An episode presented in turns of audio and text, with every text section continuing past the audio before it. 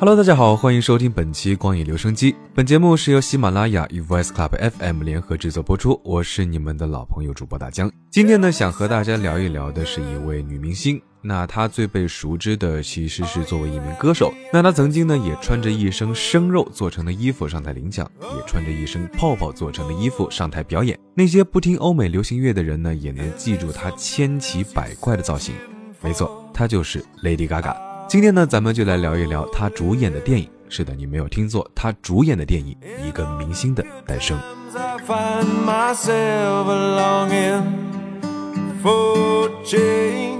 其实说到歌手啊，去演电影其实并不是什么稀罕事儿。比如说华语天后王菲呢，曾经就多次出演过电影的女主角。那在欧美乐坛前辈惠特尼休斯顿呢，也曾担任电影《保镖》的女主角。电影中的多首金曲也让他的事业呢再上高峰。I Will Always Love You 呢也是成为全球知名的冠军单曲。那今天大江之所以想和大家聊一聊 Lady Gaga 的这部电影呢，当然最重要的一个因素还是确实她演得很好。那首先呢，咱们来简单回顾一下电影。影片讲述了当红的乡村摇滚歌手 Jack。与非常有音乐天赋的啊女服务员艾丽之间，因为互相欣赏而坠入爱河，互相成就的基础上呢，但最后却因为差异越来越大而走向了分离的伤感故事。或许有些人不知道啊，这其实是同一个故事的第四个版本啊。简单来说，其实就是第三次翻拍，已经是第四个版本的啊这个故事的电影了。那每个版本呢，都会根据他们所在的时代背景去重新做诠释。像一九三七年版和一九六五年版呢，设定都是。在好莱坞巨星的陨落和影城巨星的崛起。那一九七六年版和二零一八年版呢，都是将好莱坞的背景改成了乐坛。能翻拍这么多次呢，可见一个经典好剧本对电影来说是多么的重要。影片中男主角 Jack 呢，尽管是音乐事业很成功，但是呢，他有药瘾和酗酒的陋习。而在演唱的时候呢，啊，因为长期不戴耳塞，再加上小时候的一些经历，导致听力受损，而且呢，性格非常偏执。那某天，他去一家小酒吧，意外发现了一位非常有天赋的女歌手艾丽，啊，不是《回家的诱惑》的那位啊，只是同名而已。那两人一见钟情，Jack 呢也发现了艾丽身上超凡的音乐才华，于是给了艾丽非常多同台演出的机会。那这也让艾丽走进了歌迷的视线。而艾丽在得到了经纪人的帮助后呢，音乐事业是一飞冲天啊！不仅红得发紫，更是一举拿下了格莱美奖。那 Jack 呢，则在音乐事业上是急转直下，两个人的差距呢也是越来越大。而 Jack 呢，在周围人，尤其是经纪人眼中呢，甚至成为了艾丽的拖累。那最终，Jack 为了不影响艾丽的事业，选择了自杀。而这段相知相爱、惺惺相惜的关系呢，最终还是没有扛住世俗的压力而湮灭。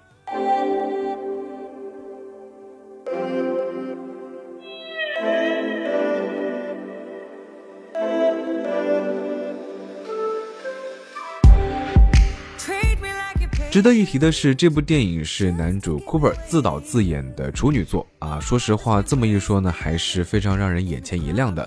那老套的故事并没有拍成一个油腻套路的典型商业片，那一些手持啊、跟拍还有虚焦的镜头，反而增强了现实感和冲突感。在剪辑上呢，虽然有时看起来比较突兀，但是回味起来也会发现是花了小心思在里面的。那当然，我们提到的 Lady Gaga 的演技呢，也是这部电影的一个惊喜。反而是可能她本人最擅长的唱歌的部分，有一点点容易让人出戏，因为她一如既往的超强的表演欲望，其实和人物性格的演变上还是稍微有一些差距的。但总体来说啊，比我们这边的非常多的歌手啊转型演戏的平均水平是要高非常多了。那这部电影自从在国外上映以来呢，也收获了炸裂的口碑。那为什么要说炸裂呢？在媒体综合评价网站上 Metacritic 上呢，啊，这部电影是得到了八十八分的平均分。那其中，《卫报》、英国电信报等权威媒体甚至给出了一百分的满分评价。在烂番茄上，同样是成绩斐然，得到了百分之九十的新鲜度和百分之八十一的观众喜爱度。横向对比一下，另外一部公认的音乐片及大成之作《爱乐之城》呢，基本上能做到分庭抗里，不落下风。虽然这部电影在国外口碑是大爆，但是在国内的口碑却是非常一般。在豆瓣上呢，它已经跌到了七点二分啊，并且有持续下滑的态势。而且不少观众表示，这部电影的剧情略微狗血啊，演员的演技也稍显平庸。那除了音乐之外呢，并没有什么可取之处。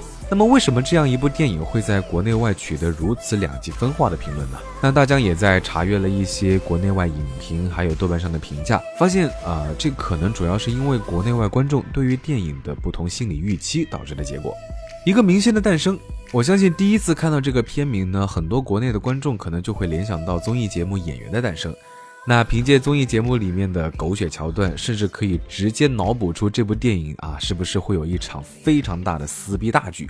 但实际上呢，这部电影走的并不是这个路数，而且恰恰相反，他对一个明星是怎么红起来的描述不多。而是把重点呢放在了男女主角的感情上，这或多或少呢有一些偏离了国内观众的期待。那总体来说，电影剧情走向比较平稳，艾丽步步高升，越来越红。那杰克呢是一路下降，慢慢过气，并没有太多的转折。电影的整体色调呢也偏灰暗，相比于色彩强烈、以追逐梦想为主题的《爱乐之城》呢，在观感上稍显枯燥和沉闷。那在主题上也欠缺了一些深度。对于大多数国内观众来说，更期待看到的可能是艾丽作为明星的。臣服，然后对于明星这个身份的思考，或者是啊，简单来说就是希望看到类似于啊《甄嬛传》《如懿传》这样大女主的故事，而不是这样细火慢炖的爱情悲剧。电影中对两人爱情的描写，如果细细注意的话呢，可以发现是通过一首首歌来表达的。而在整部电影中最让观者感动的呢，是 Jack 以琴弦为戒指向艾丽求婚的那一段。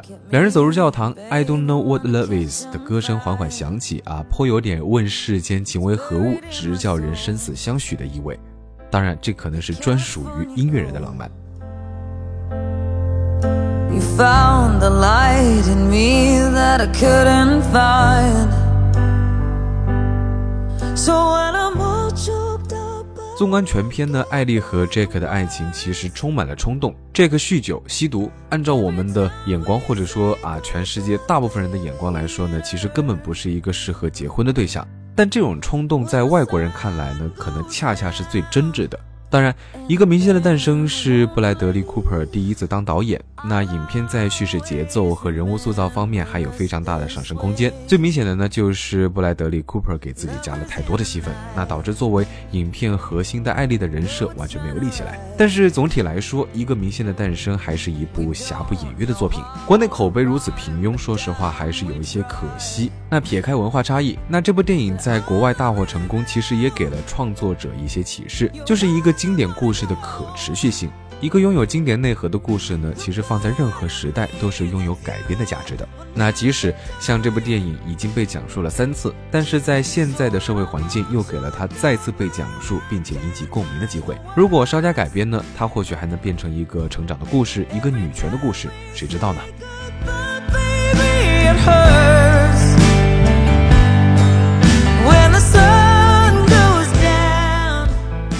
我们经常听别人说一个故事有多么多么的狗血，但是“狗血”这个词儿，难道真的就是贬义词儿吗？